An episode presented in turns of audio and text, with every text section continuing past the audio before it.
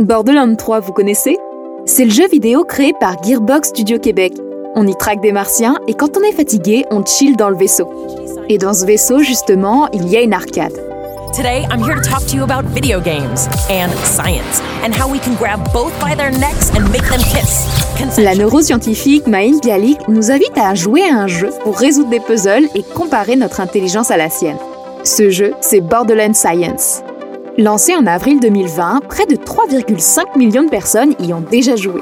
Mais pourquoi un jeu dans un jeu? À quoi ça sert? Je m'appelle Oriane Morier et je suis journaliste technoculturelle. Dans cet épisode, je mène l'enquête sur l'utilisation du jeu vidéo pour faire de la science citoyenne. Son titre Jouer pour aider la science. Vous écoutez la série Balado ADN, trois lettres qui changent le monde. Une présentation de Génome Québec par le magazine C'est Sciences.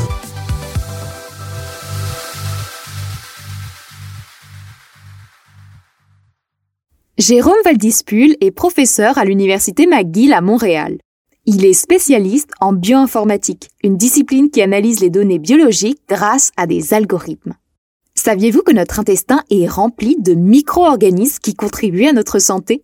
Et comprendre la flore microbienne qui nous habite nous aide à comprendre comment fonctionne le corps humain.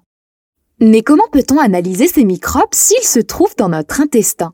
Je me tourne vers Jérôme Valdispul, interrogative.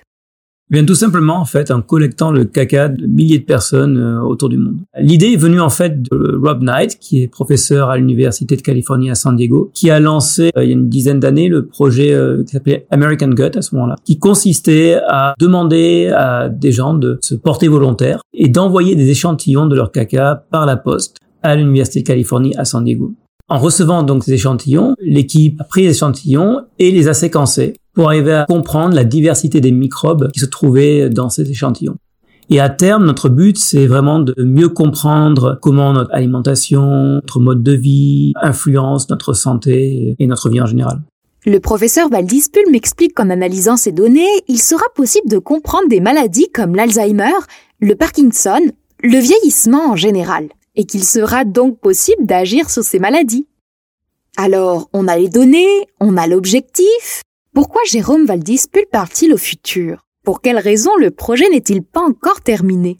Alors il y a deux raisons. La première, c'est qu'on n'a pas toutes les données, donc il faut encore les collecter. Et la deuxième raison, c'est que avoir les données n'est pas suffisant. Il faut ensuite les analyser. Donc l'étape suivante est forcément d'utiliser des algorithmes informatiques, mais ces algorithmes ne sont pas parfaits. Typiquement, ce que l'on fait, c'est qu'on demande à des ordinateurs d'analyser des données, de calculer des résultats, mais après, ces résultats aussi doivent être revus par des scientifiques qui vont contextualiser ces résultats et essayer de donner du sens. Et c'est un travail qui ne peut pas se faire simplement par une machine. Donc, on a besoin de ressources humaines pour pouvoir analyser et contextualiser ces résultats. Je commence à comprendre les enjeux. Est-ce qu'on pourrait approfondir et quelles seraient les solutions? Demander à un scientifique qui a plein d'autres choses à faire, qui doit euh, développer aussi les méthodes et collecter les données, de faire certaines tâches répétitives peut se révéler contre-productif, voire impossible parce que il y a trop de données. L'idée, c'est de se dire que puisque certaines de ces tâches sont euh, relativement simples, on peut demander à plus de gens de participer et de remplacer les scientifiques pour effectuer ces tâches d'analyse de données qui euh, serviront à faire avancer la recherche. La solution, ce serait d'avoir une équipe immense travaillant sans cesse et qu'on n'aurait pas besoin de payer. Mission impossible quoi Ah non? L'idée de Jérôme Valdispul, c'est de faire appel à la science citoyenne, c'est-à-dire avoir recours aux citoyens pour faire avancer la science. Et quoi de mieux qu'un jeu vidéo pour cela? Amélie Brouillette est productrice associée chez Gearbox Studio Québec. C'est elle qui a coordonné la production de Borderlands Science, le jeu qui permet d'allier la force du nombre des joueurs et l'avancement des connaissances scientifiques. Le projet, initié avec la compagnie suisse MMOS et développé avec Gearbox Studio Québec, a bénéficié d'un budget total de plus de 3 millions de dollars avec une contribution de Génome Québec avoisinant le 1 million. Les scientifiques, de leur côté, répondent à des problématiques plutôt complexes et ça leur prend un certain nombre de temps et sont souvent seuls dans leur recherche. Nous, en jeu vidéo, on a la chance d'avoir accès à des centaines de milliers de joueurs qui sont là, disponibles. Et donc, euh, nous, ce qu'on a fait, c'est qu'on peut diviser une grande problématique dans des petits problèmes qu'on va envoyer à tous ces joueurs-là qui sont disponibles. Puis bon, là, vous me direz, oui, les joueurs sont très contents d'aider la science, mais en plus, ils ont un incitatif dans le jeu. Donc, pour eux, lorsqu'ils résolvent leurs problématiques, ben, ils ont accès à de la monnaie dans le jeu et cette monnaie-là leur permet d'avoir des bonus. Donc, de marcher plus vite, d'avoir accès à des choses plus rares rapidement ou euh, de changer l'apparence de leur personnage. Donc, euh, il y a plusieurs gagnants sur toute la ligne, disons, avec euh, la science citoyenne en jeu vidéo. Amélie Brouillette me décrit comment fonctionne le jeu. Le but est d'aligner des boîtes de couleurs qui sont en fait des morceaux d'ADN des microbes. En fait, les gens sont invités à régler un casse-tête un peu sous la forme de Tetris, mélangé avec Candy Crush, par exemple. Donc, ils doivent bouger des petites briques de couleurs et pour en assembler euh, ceux d'une même couleur euh, ensemble le plus facilement, en fait. Et pour faire ça, ils doivent rajouter des tokens qu'on appelle donc d'autres petites formes de briques. En faisant ça, ils ont du plaisir, chacune des briques de couleur est associée à une nucléotide, donc à un bout d'ADN. Et en fait, ils assemblent des similitudes entre des bouts d'ADN de différents microbes. Ce qui aide après ça les scientifiques qui vont aller travailler avec notre base de données qui va avoir été comme pré-réaménagée pour eux. Donc parce qu'ils sont nombreux, les joueurs font en quelques minutes et en s'amusant, ce qui prend des heures aux scientifiques. Jérôme Valdispul me partage des statistiques sur le succès du jeu. Borderlands Science est sorti 7 avril 2020. On a plus de 3,5 millions de joueurs qui ont participé à Borderlands Science. Par Borderlands Science, on a distribué 4-5 millions de types de puzzles différents. Et les joueurs nous ont tourné plus de 120 millions de solutions à ces puzzles. Donc ça constitue un ensemble de données euh, gigantesque. Si on mettait bout à bout, en fait, le temps passé sur chacun de ces puzzles et on l'additionnait, ça représenterait quelque chose comme 270 ans non-stop à résoudre euh, ces puzzles pour faire avancer l'analyse de données. Donc c'est clairement quelque chose qu'on ne pourrait jamais obtenir dans un laboratoire et pour lequel on n'a pas les moyens de le faire, bien sûr. Les chiffres sont impressionnants. La science peut bel et bien avancer grâce aux jeux vidéo. Et le jeu vidéo sensibilise aussi les citoyens à la science. Borderlands Science a aussi un objectif pédagogique, permettre aux joueurs de comprendre l'intérêt d'analyser ces fameux micro-organismes qui tapissent notre intestin et qui ont un effet sur notre santé. Très vite, on s'est rendu compte que, outre l'aspect ludique du jeu, on avait un retour très enthousiaste de la part des joueurs à essayer de comprendre pourquoi c'était important. Et du coup, il y a quelque chose de très important qu'a fait euh, Gearbox euh, quand on a déployé le jeu, c'est qu'au tout début, on a un petit trailer narré par euh, Maïm Bialik qui dure 3, 4 minutes, mais explique de manière très simple, concrète et précise les enjeux du projet et pourquoi on fait cela et puis ce qu'on va faire aussi avec les données qui sont générées.